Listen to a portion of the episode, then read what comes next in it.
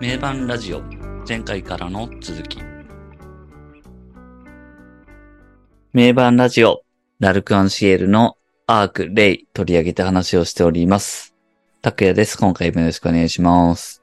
ご機嫌いかがでしょうか ?N ゾーです。秀樹です。よろしくお願いします。はい。はい。今ね、ねもう、レイ取り上げてはい。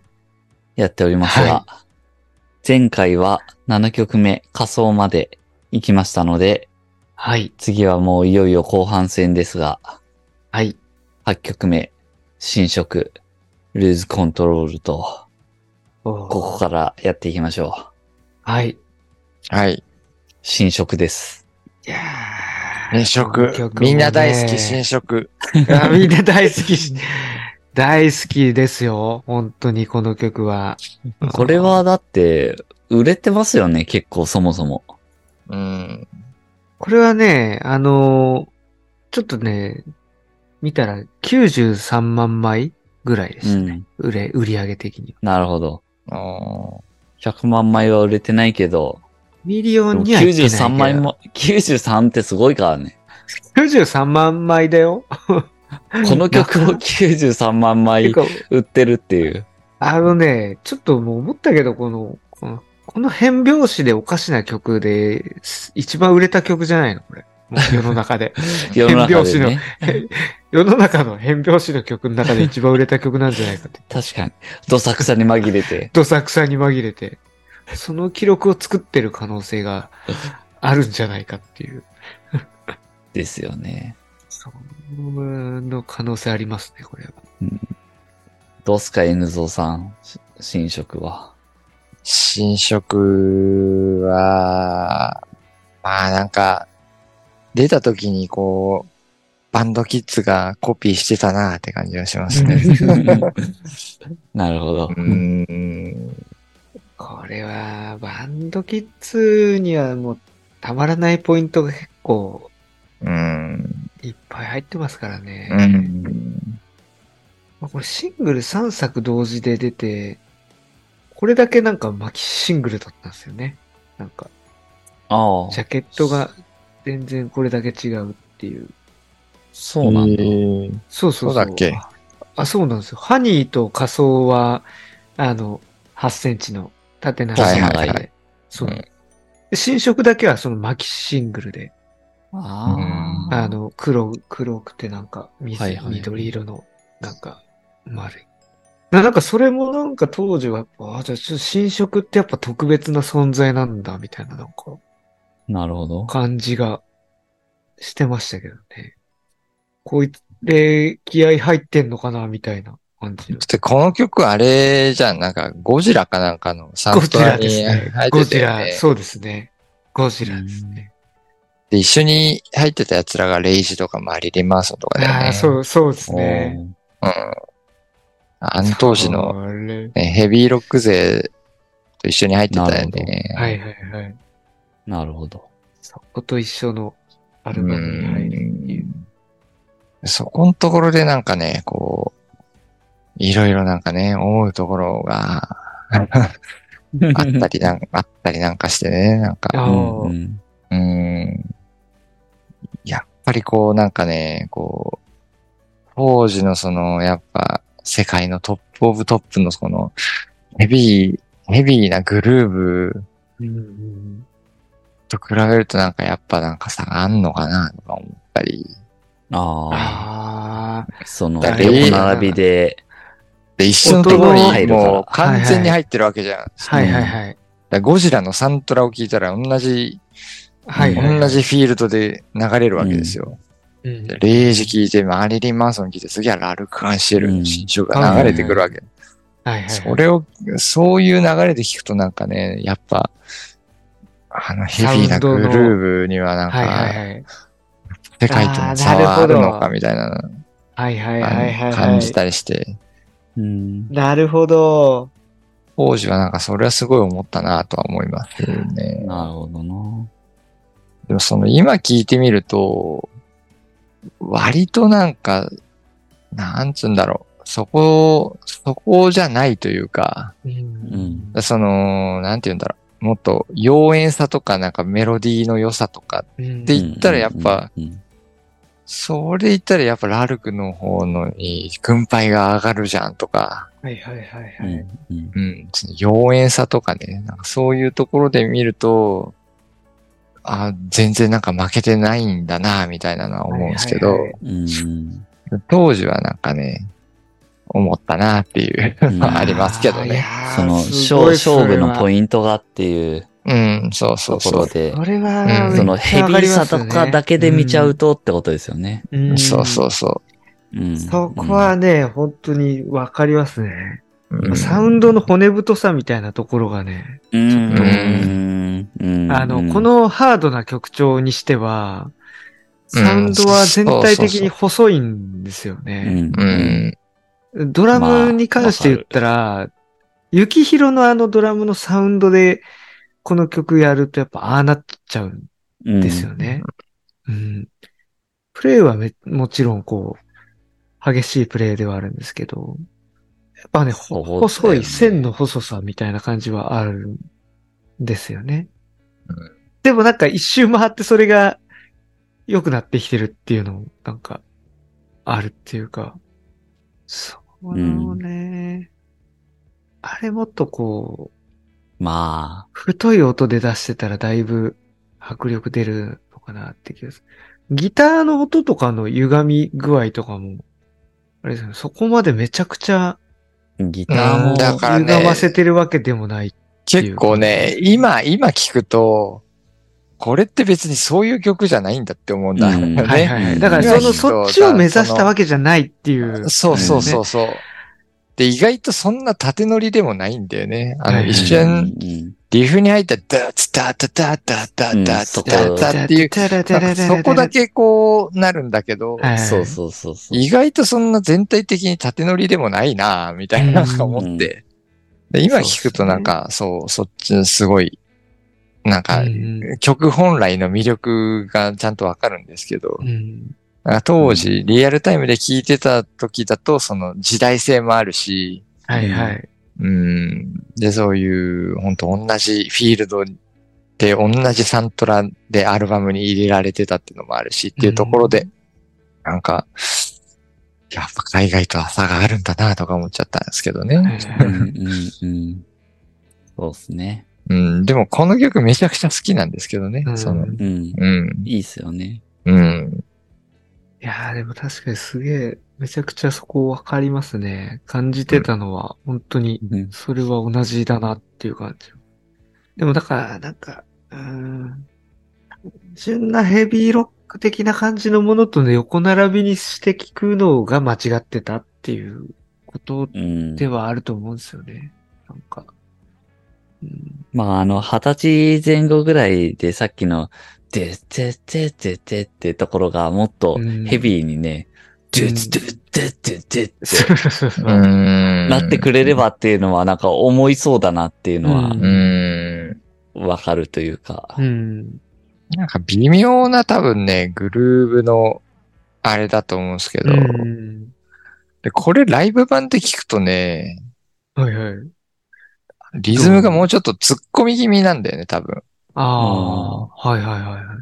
ヘビーロックの解釈だと多分もっと後乗りになってて、で、はいはいはい。で、で、で、ってなるんだけど、うん意外と結構突っ込み気味で、ダあーダダダダダダダダダダダダダってみたヘいな。ビーロックの解釈ではやっぱないそう、。なんかそっち、そっちじゃない解釈で、なんかライブではやられてるような感じがして、で、すげえ、それがめちゃくちゃもうしっくりくるというか、 はいはいあはい全然ーななんんか、か、なるほど。すげえかっこいい。めちゃくちゃかっこいいんですよ、あれ。うん聞く側の我々がなんかこうヘビーロックの曲だっていう風に、こう、認識を勝手にして、で、それの準備をして聞いちゃってるからなんかいけないっていう感じの。勝手にギャップを感じて、うん。うんそ、そこの、そこの軸で聞くとやっぱね、コーンとかレイジのあのグルーそう。ブは出せ、ね出せないうんというか、まあ出せてないじゃないんで、うん、でもそこで見る曲ではないのかなとそうでか。すね。確かに、そこの軸で見ること自体がちょっとなんか、全然違なうるほ独ど特な、独特なこういう曲なんだっていう目線で見たら、めちゃくちゃ面白い曲なんですよね。うん。うん。まあ本当やってることは面白いというか、しこういう、こういうタイプの曲って、やっぱこう、楽器体がこう、一体となってさ、こう、ユニゾンして、すごいグルーブを出しやん、ドゥル、ドはゥいはいル、ドゥルみたいな。ラルク全然そうじゃなくて、うんやっぱうん、おのおのが歌ってるんですよ。うんううんんその各パートが歌ってて、うん。ここのなんか絡み合いが独特ですよね、やっぱ。もう他では全く見ることができないような感じなんで。うん。うーん、そこがなんか面白いなっていう。本当なんかベースラインとかめちゃくちゃ面白いからね。はいはいはいはい。こうこの曲のあの伴奏のベースラインとかも最高に好きですし。うん。ででででででででででででででででででえとか超いいし、もうギターとかもうほんとイントロとかで、でででででででででって、超いいっすよね。超印象的だしね。やっぱ最なん初かの、ね、うん時計の音から楽始器まのってそ、の、やっぱ各楽器のメロディーなんだなっていうのがすごい思う。ラルクの武器って。だから全員でこう、8ビートでユニゾンしてっていうグルーヴ感ではないんですようんね。うんうん。そういうのなんか、いろいろなんか、比較、比較としてなんか、 なるほどな、みたいなうん。うん。。うんそこに物足りなさを感じた時期もあったんですけど、はいはい。どうでしょう、新色。うん 割とやっぱね、曲的にはヘビーな、ヘビーでダークな、ロックなサウンドなわけで、我々的にはいろいろ思うところがあるわけじゃないですか。うんうん海外の、ね、コーンとか、ああいう連中とか、と比べてみたいなさ。なんかこれ変拍子がなかなか結構複雑な作りになってるから、そことかはああ、そうっ面すね白いなっていうところですよね。うん。すごいわかりづらいですか未だにあんまりよくちゃんとわかってないけうど。ん。あとひろ、やっぱ雪広、すごい、この曲、テンション上がってるなっていう感じはありますよ ね。サビのところとか。すごい、ん珍しく結構生々しいああ、音で撮れてるなって感じはして、なるほど。なんかあの、覚醒された。はいはいはいあの、ああと、トゥトゥクトゥトゥクトゥトゥクあーはいはいとはいか叩くじゃないですか。トゥクトゥクトゥクトゥクトゥクトゥクトゥクトゥクトゥクトゥクトゥクみたいな。うんそれがなんか2回目か3回目、3、なんか3分後半ぐらいのところとかが、タタカタタカタカタカって叩いた後の最後の音がなんかスコーンってなんか結構す 生々しいなんか音が珍しくなってて、雪広って結構デジタルな感じの印象のドラムじゃないですか、うんはいはいはい。音も。すごいなんかスネアの金属のスコーンっていう抜けた音が、そこだけ結構、まあ、明らかになんだろうな。ちょっとこう、無理やりねじ込んでる感みたいな感じのところがね、すごく珍しくいいんですよね。なるほど。ねじ込んで叩きましたみたいな感じの。その辺はなんか好き、好きですね、結構。うんだからヘビーロックの曲として聴いちゃうとやっぱ細いなっていうのはうん。あると思うんですけど、うん。。そうではいない曲と思って聴くと、う。うんん。すごく、なんか、独特な、うん。結構唯一無二の曲な感じはしますよね。うん。そうですね。確かに。やっぱラルクの武器というか良さは、そこじゃないんだな、うんみたいな。だからこういう曲であっても、その、メロディーであったりとか、う。うん。うんん、そっちの方に惹かれるっていうのはありますよねう。ん。うんじゃあ、次、いきますか。はいはい。次、9曲目、トリック。はいはい。こちらも雪広曲ですね。はい。これはなんかライブでメンバーチェンジして演奏したりするやつですよね。おーなんか、雪広もギター、ギターかベースなのかなギターか弾きながら歌ってましたね。見た。ああ。なるほど。なんか、雪広がギター弾きながら歌ってるか、あれがなんかすごい、エクスタシー感がすごいあったんですけ ど。めちゃくちゃそれなんかちょっと見ていただければなんかわかるかもしれないですけど。エクスタシーか。エクスタシー感であるんですよ。雪広。 へえ。エクスタシーだもんね。 だっても元ともとそうだよね。そう。だからやっぱりその、やっぱ、あ、やっぱりこう、あるんだ。そうなんですよ。こう、えーギター持ちながらこう歌うみたいな、ああいうところ出てくると、エクスタシー感出るんだって思って。あのね、それは面ド白いキュメンタリーで一言も喋らなかった雪広がこんな歌うんだ、みたいなるほど。しかも唐突にエクスタシー感が出ちゃうんだみな。たいエなク。スタシー感出てるんで すよ。エクスタシ基ー 感。本ね、基本ラルクってそれじゃないじゃん。そうそうそうそうそやうっそう。ぱね、連載してた雑誌が違うって感じで ね。エエクスタシー、エクスタシー、休館少 年エクスタシーとは違うね、 急にね、そっちあれの方だのったのに。意外とこいつ、エクスタシーの 匂いがっていうのがあるんですね。この曲は、そういった意味で、なるほど。ライブがなんかちょっとまあ、注目ですよそれはちょっと見ないとな。ね。 エクスタシー雪広。 まあでもこの曲もなんかだいぶ今までのアルバムになかったような感じですよね。ね。まあ、そうですね。やっぱ雪広、雪広っていう新しい。い風あがあ、そうだね。雪色が入ったからこその曲ですよね。吹いてる、うんう。うんん。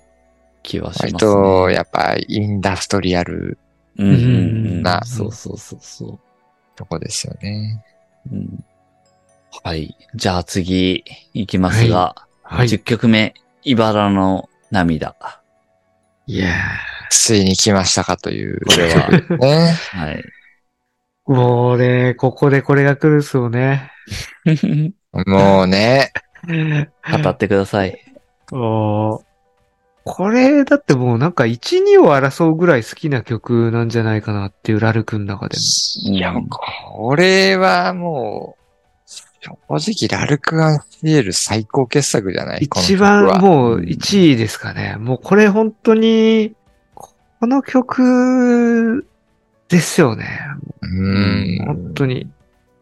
これはすごいっすよ。だからもうこれ入ってる時点でもう絶対レイの方がいいじゃんそうなんだよってことになってしまうわけなんですよ。そうなんだ よ。もだから結局例なんだよっていうのは、そういうことになりますよこれこのね曲が原因なんですよ。う、も、そう。そうそうそうそうなりますよね、こう。うれ。んこれはすごいでしょ。あまずもうかっこいいじゃないですか、純粋に。もう純粋にもうね、まいいず、っすよね素直にかっこいい。何がかっこいいかっていうと、っていう。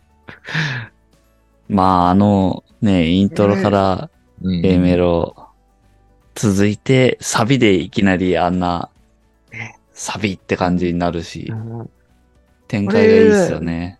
イントロがまたね、テレレレレレレレレレレレレレレテレレテテテテテテテうテんあこの曲がそそこなの、のさっきの新色、新色がそのなんかね、その海外の、まあ、当時の海外のトップオブトップ、そこを目指そうとした、そそこを目指そうとして、必ずしも成功しきってないという、うん個人的な印象はあるんですはけいど、はいはい。で、茨の涙は逆に自分たちの強みだけを前面に出して、ああ。で、奴らに勝ってるという、うんなんかそういう感じの感触なんですよう。んなるほど、なるほど。うんうんうん。確かに。新新色はもっとこうさ、やっぱヘビーロックなんですよ。うんっていうところで聞いて、あ、そういう視点で聞いて物足りないなとかう思って、ん。うん。でやっぱメロディーとかでいくと、妖艶さとかでいくと、すごいいいけどなとか思うんですけど、茨の涙はなんかもうグルーブからして、いや、もうすごいっていうか、う。うんん。そこはもうなんか、なんて言うんだろう。海外のロックがどうとかをあんま意識してなくて、自分たちの強みを前面に出したらこれができたみたいな、なんかそういう感じがするんですよね。うん。うん。でもフォーマット的にはすごい、あの、天国への階段ではあるとは思うんですけどね。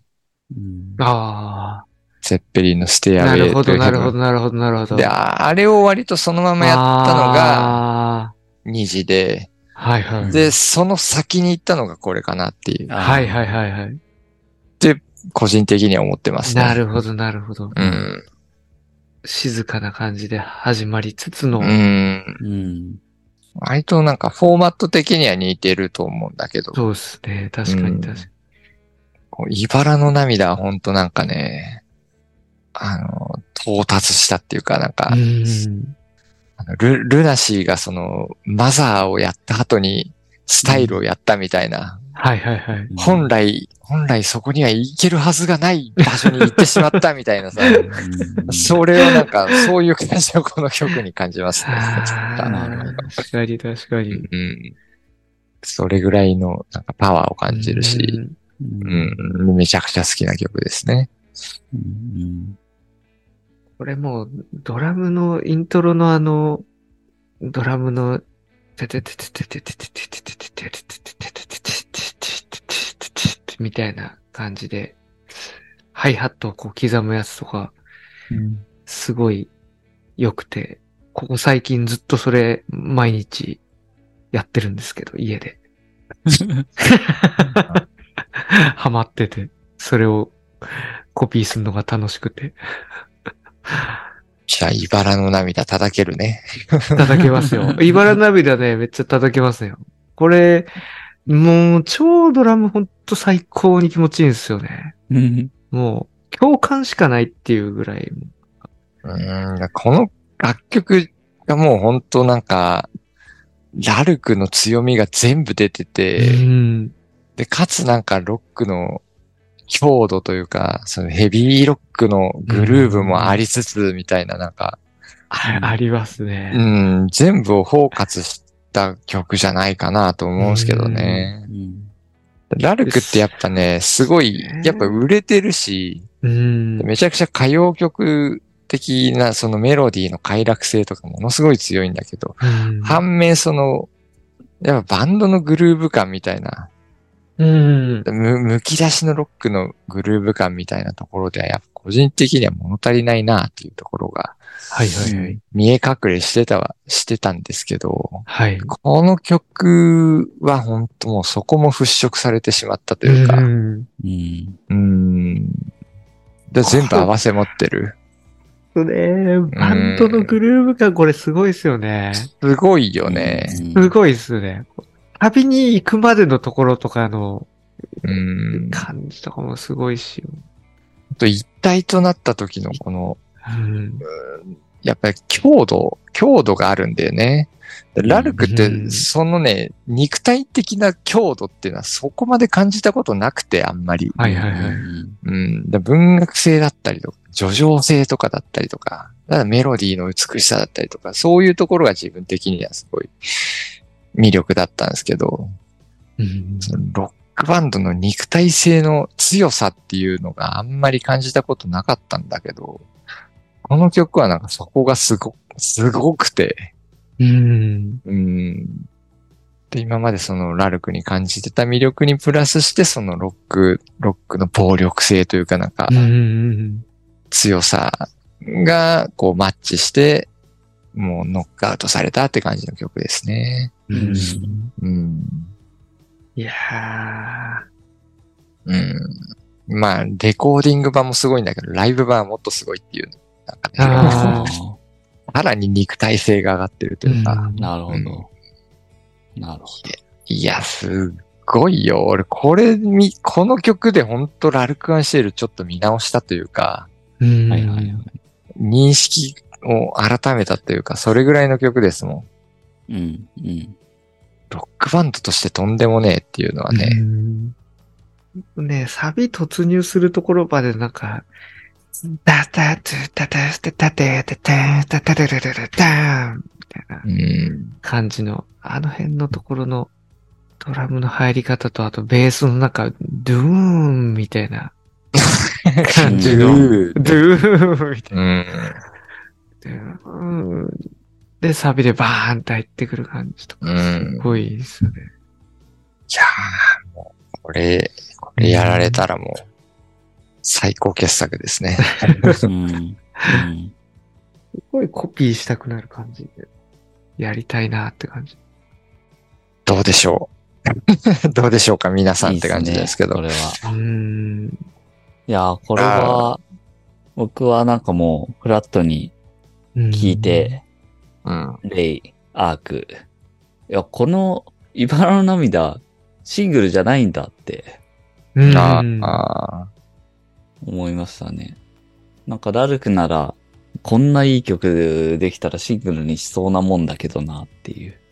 うんうんうんうん。これはどうなんだろうね。取っといた感じなのかいやー、なんかラルクってね、な、今完全にイメージだけど、そんなにその取っとくとかなく、惜しげもなくシングルに出す感じじゃない。な。うんどっちかっていうと。うんうん。うん。まあでもやっ、ぱアルバムこれはなんか用の曲として、それができたんだろうね。うんうんー。シングルじゃないなーって感じはするし。うん。でもまあ割と、フォービドゥンラバーとか、いろいろ、 まあうね、んカフェ、仮想とかね。そう そ割う。とそうそういうのも出してくるんだけどね飲食とそういうので行くと、いや、こっちだろう、みたいなのはあったりするけど。うんでもまあ、普通にフラットに聞いて僕もこれは、うお、これはっていう感じで。はやっぱあったうんな。まうん。あいろいろ、まあ、ラルク好きな曲いっぱいあるけど、結構別格みたいなとこあるな、これ。う。うんんもうなんかテンションの上がり方がほんとすごいっすよね。うん、すごいね。うん最後のサビに行く前とか、ギターソロ明けとかもなんかもうすっごいっすね。めちゃくちゃうん。はいはい。あ超上がるじゃないでうんすか。チャラスタチャラスタチャラスタチャラスタチャラスタチャラスタチャ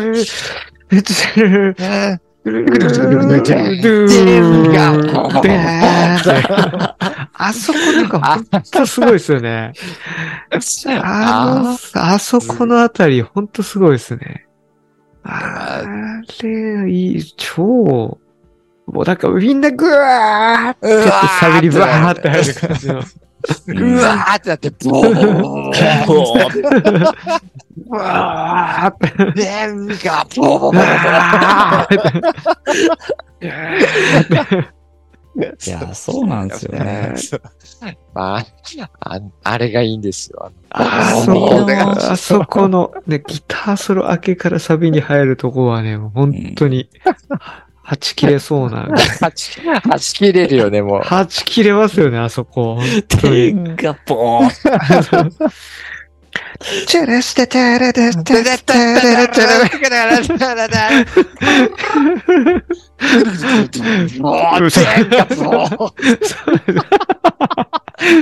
トゥルルルルドーンって。いや、これほんとあサそビこがね、気の持ち部悪い。分が本当に全部完成度がすごいんですよね、もう。すごいですよ。サウンドも含めてうね。ん。すごいっすね。あのギギターソロいいよね。あそこいいっすよね。あとさ、最後のサビ終わった後のギターもいいっすよね。なんかあの。でーでーでーでーでーでーうんわかるわかる。でうわねー、そう、すそうごいなんだよ。あそこいいっすよね。あれれれれれ。チェレレチェレ。いやーもう、ほんと、最後までチョコたっぷりみたいな感じですよね。いやーやばいいやー、これはやっぱこ、の曲ちょっとほんとドラム完コピしたいな。めちゃくちゃ楽しいな。でもすげえ難しそうだけどな、これやんの。これは、あの、そうですね。なんかチャレンジング、ちょうどいい、こう、チャレンジングうんするには、ちょうどいいレベルというか、なんですかね。人間技じゃできねえみたいなままではいかないけど、でうも、んむず、普通に難しいことをしてるしっていう。すげえ頑張ればれあの、できるっていう感じの。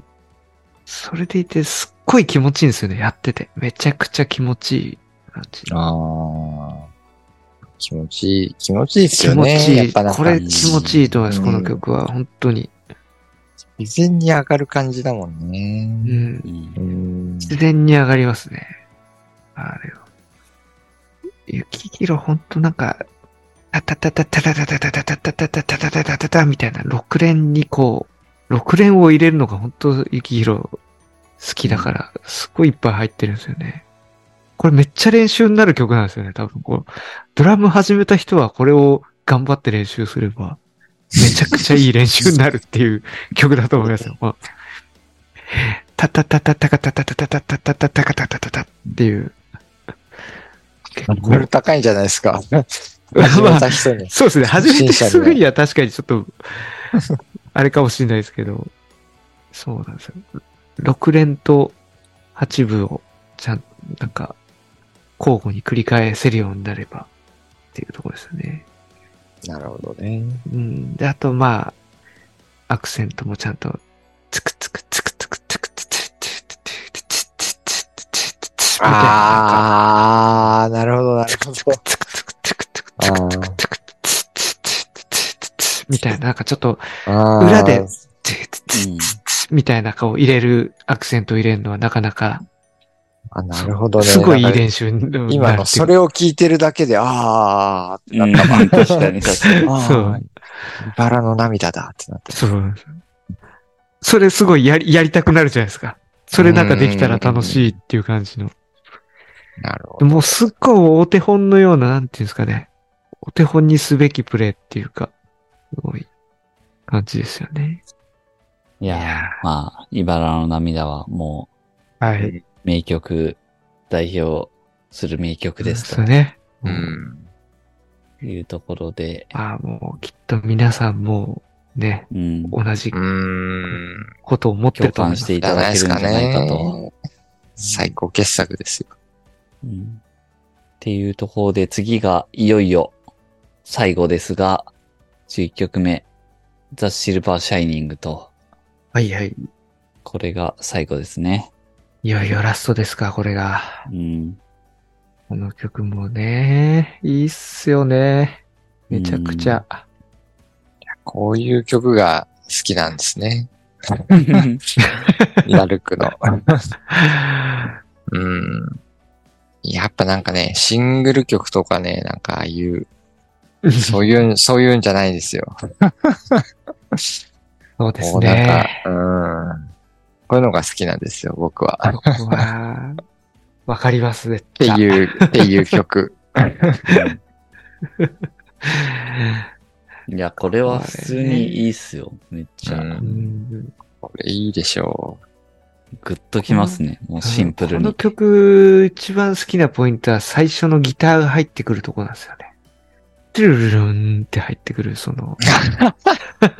あーあそここそこの部分がすごい好きで、なんか、そまあそっからの流れですけど、その、まあ動き出そうす感最じ。最初トねゥ、あルルのルルンツタツツおーんって入るもんね。はい。うん。最初で、で、歌、歌ってるじゃないですか、最初は。なんかああ、はいはいはい。one, two, three. はい。歌歌とこう、なんか、シンセサイザーの音っていうかはいはいはいはいはい。だ。けなんですけど、うん。それでこう一通り行った後に、あの、ドゥルルルンってバンド演奏がギターが入ってああ、なくるるほとどころ。からの、ああ、はいそこはい、はい。から、うおー、来たーみたいな、はしうわーっていう。そここから、スピンの始まりだみたいなね。。そううそうなんですよ。なんかそこがね、結構好きなんですよ。ん、確かに確かに。わかるわ かる。トゥルルントゥルルルン、スタン、ツツ、タツタン、なんか、そっから、なんか動き出す感じといううか、んうんうん。そうだね。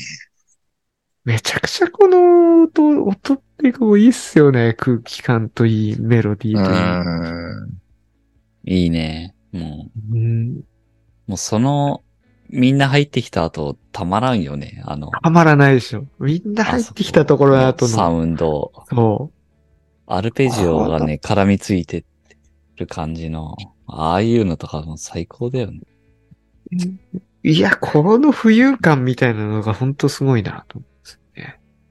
いやこの曲はだから割と個人的には、ラルク・アンシェルに求める曲というか、なんかうん。ー、はいはい。ここれを聞きたくて聞いてるんすよ、みたいなところがありますね。もともとなんかこういうタイプの曲が好きだなっていうの。うん。で茨の涙とかは割とだからびっくりしたというかなんか、あそういう感じ。じなんですよね。リアルタイムで聞いてた感じだとね。はいはうい。んうん。こんな、こんなこともでき、できちゃうんだ、みたいな。できちゃう、できるようになっちゃったんだ、みたいな感じなんですけど。 こっち方面でもこんなに、 うん、そうそうそう。シルバーシャイニングとか、なんか、うんこういうのが好きなんすよね、みたいな感じですうね。んあーほんといいな、これ。うん。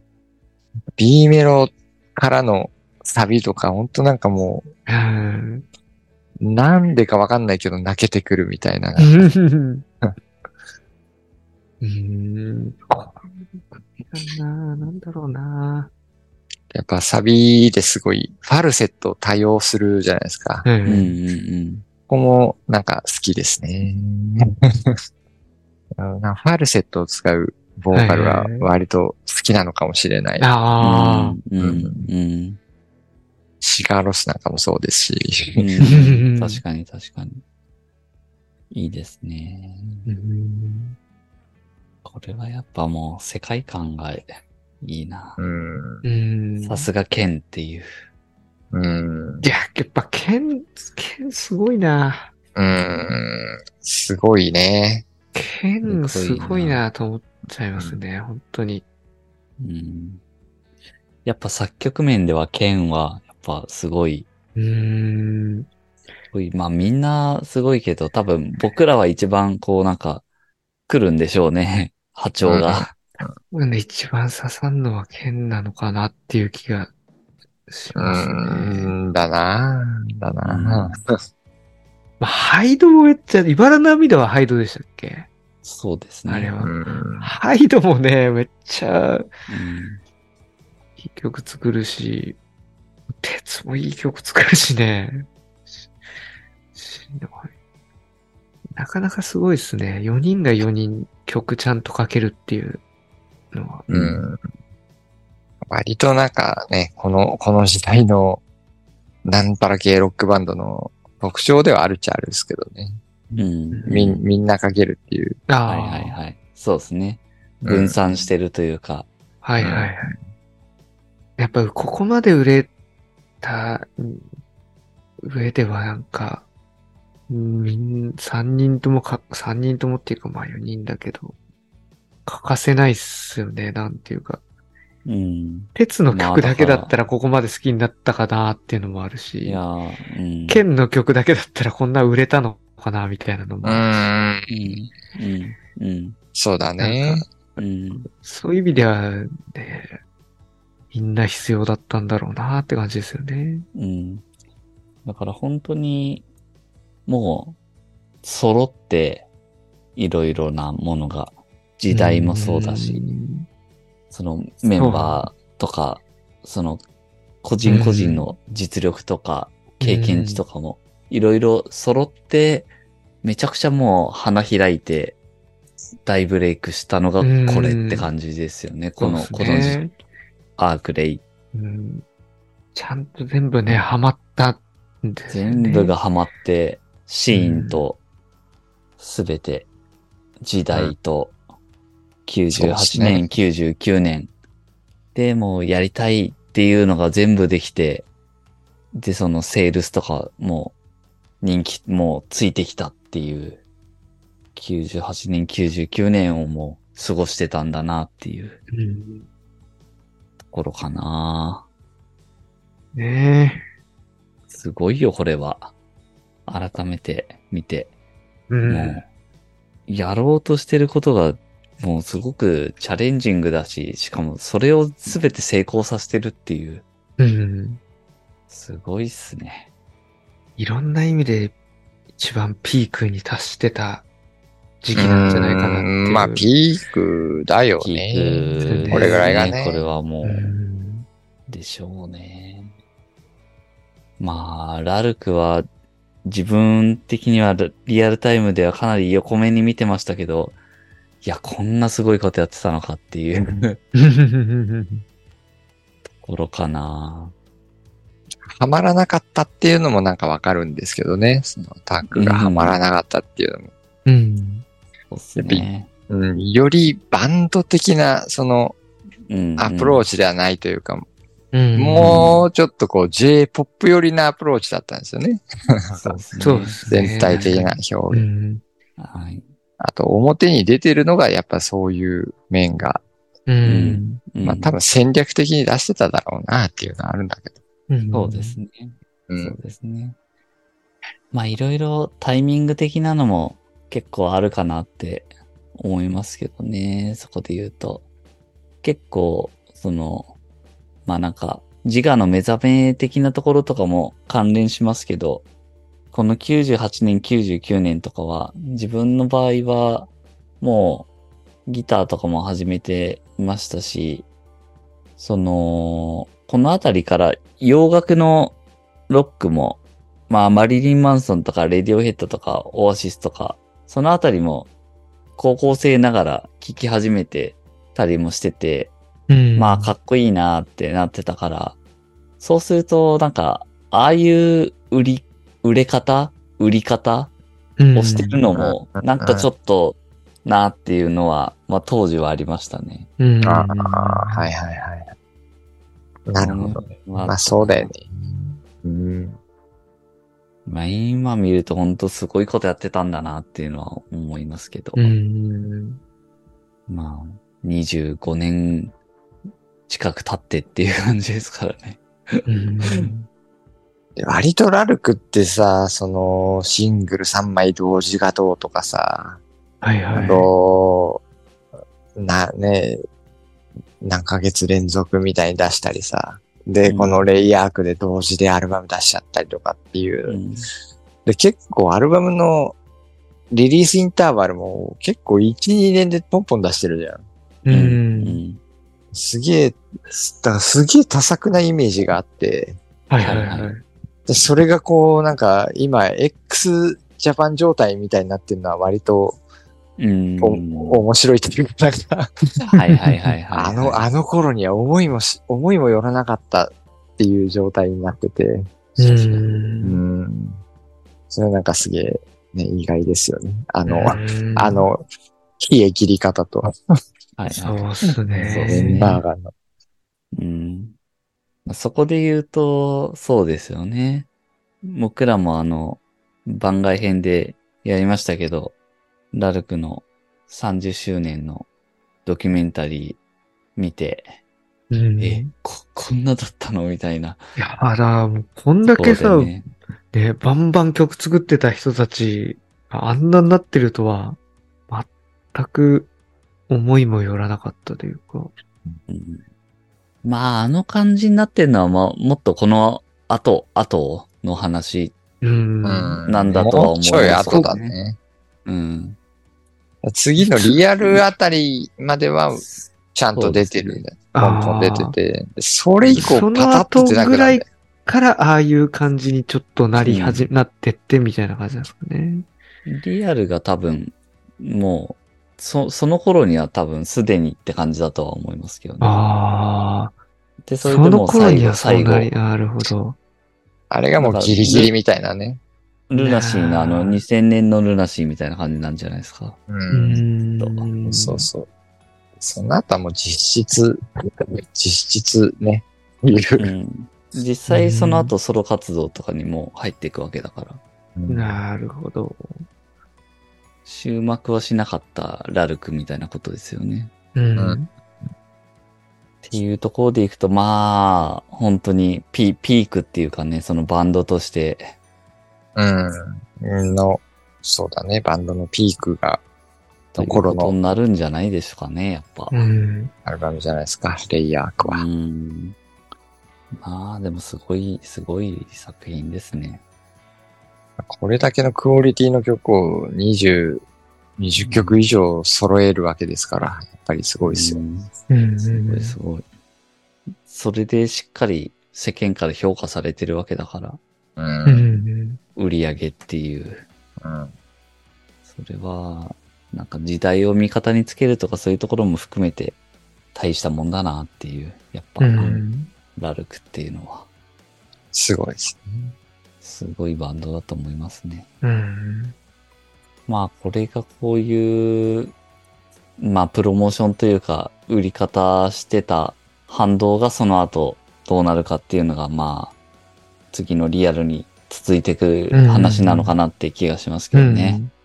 そうですね。なるほど。やっぱね、バブルはやっぱあるわけで。うん。なんか前に、爆竹のいつだかの回に、まああれは VK っていう軸で話してましたけど、そういうムーブメントに一番乗れなかったけど、それに影響もされなかったというかね、うん。そういうバンドだっていう話をしてましたけど、うん。そういう、まあ、その、時代、CD が売れる CD バブルの波に飲み込まれたのがラルクなのかもしれないなっていううん。感じももしますよすね。ね。うん。それはもう必然ですよね。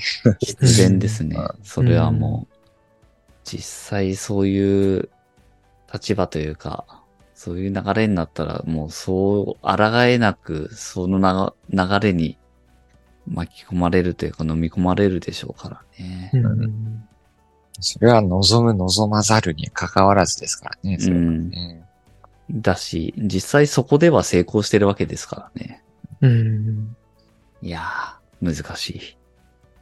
まあね、ラルクはこっからまた次どうなるかっていうところもね、やっていきたいと思いますけどそうでね。すね。はい。いやー、この二つのね、アルバムは本当すごいっすよ。今回ねもう、うん、ラルクのね、この、アクアとルビーという二つのこのアルバムが、ね、このラルクという母親から生まれた双子の子供たちが、っ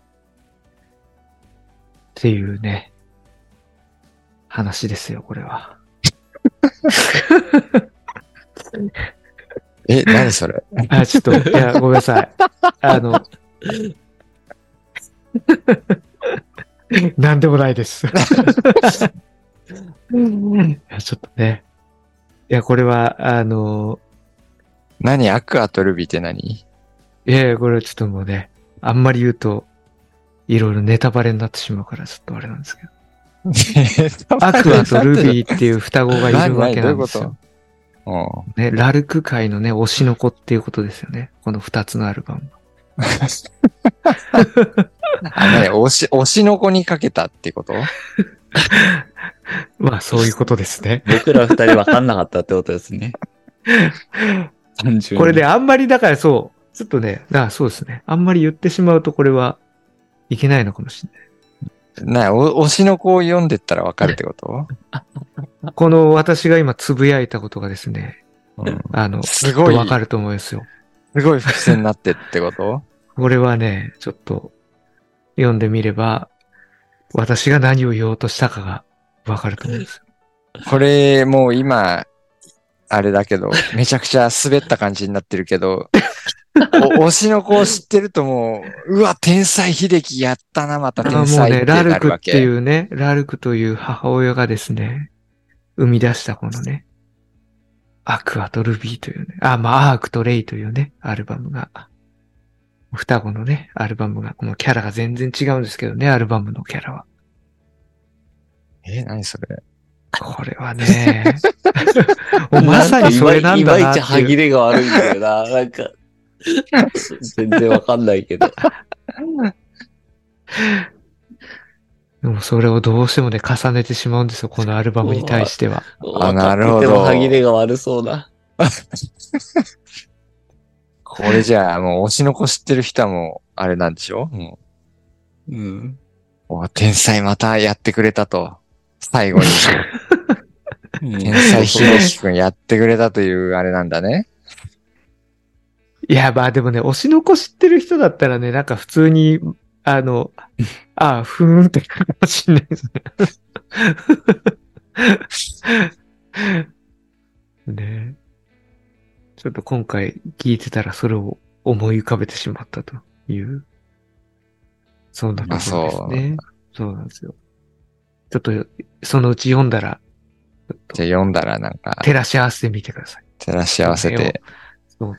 ああ、あの時のあれはっていう、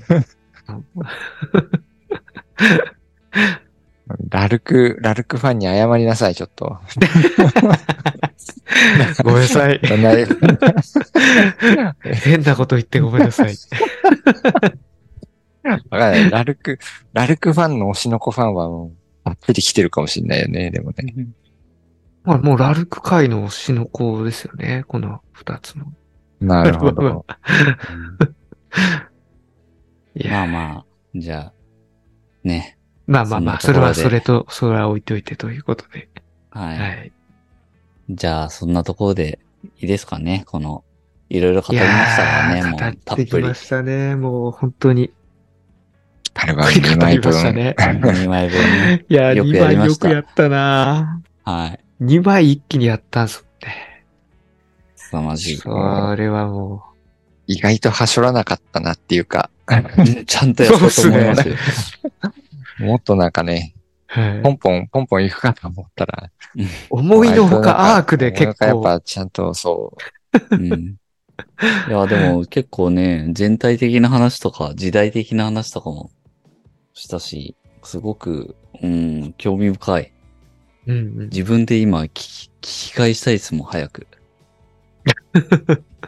っていう感じですけど。だいぶ長くなってしまいましたが。うん。っていうことでね、まあまあ、そういうアークレイでしたとはい。いう感じで。じゃあもう、今回は次のアルバム決めて終わりたいと思います。ああ、そうっすよ。もうあーそうですね。そうね次のようやくこここにたどり着きましたよ。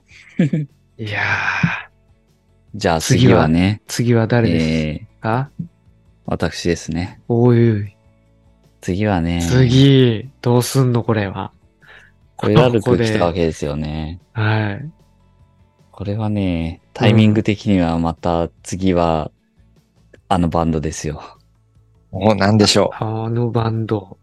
次はどね、れだ どれだ爆竹です ね。順こ番っち順かに。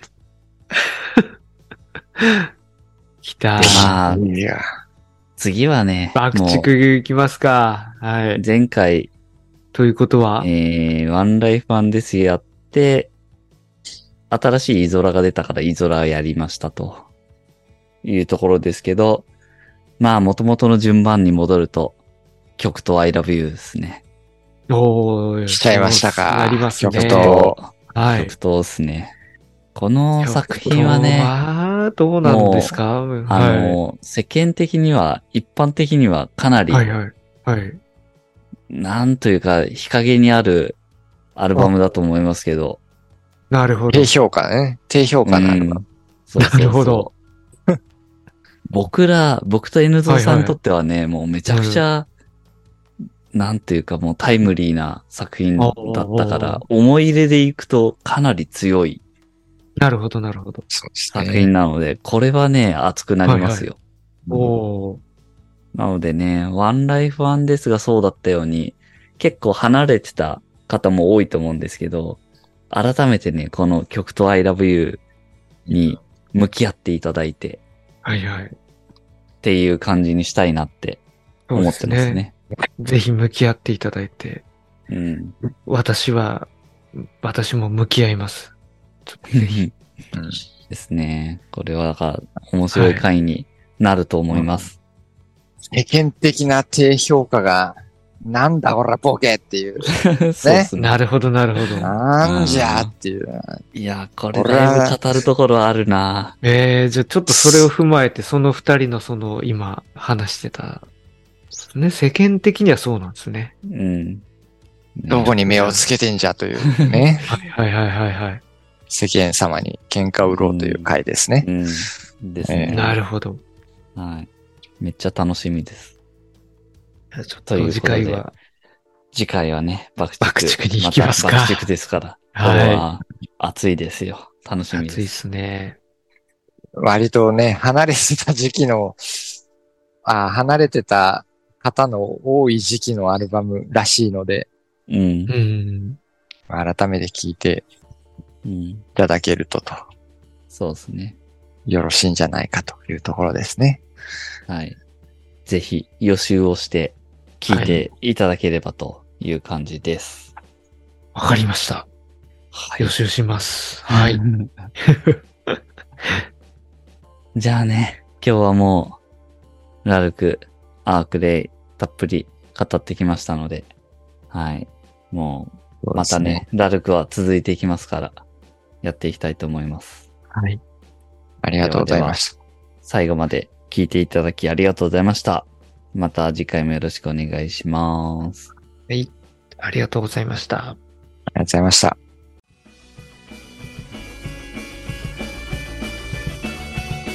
名盤ラジオ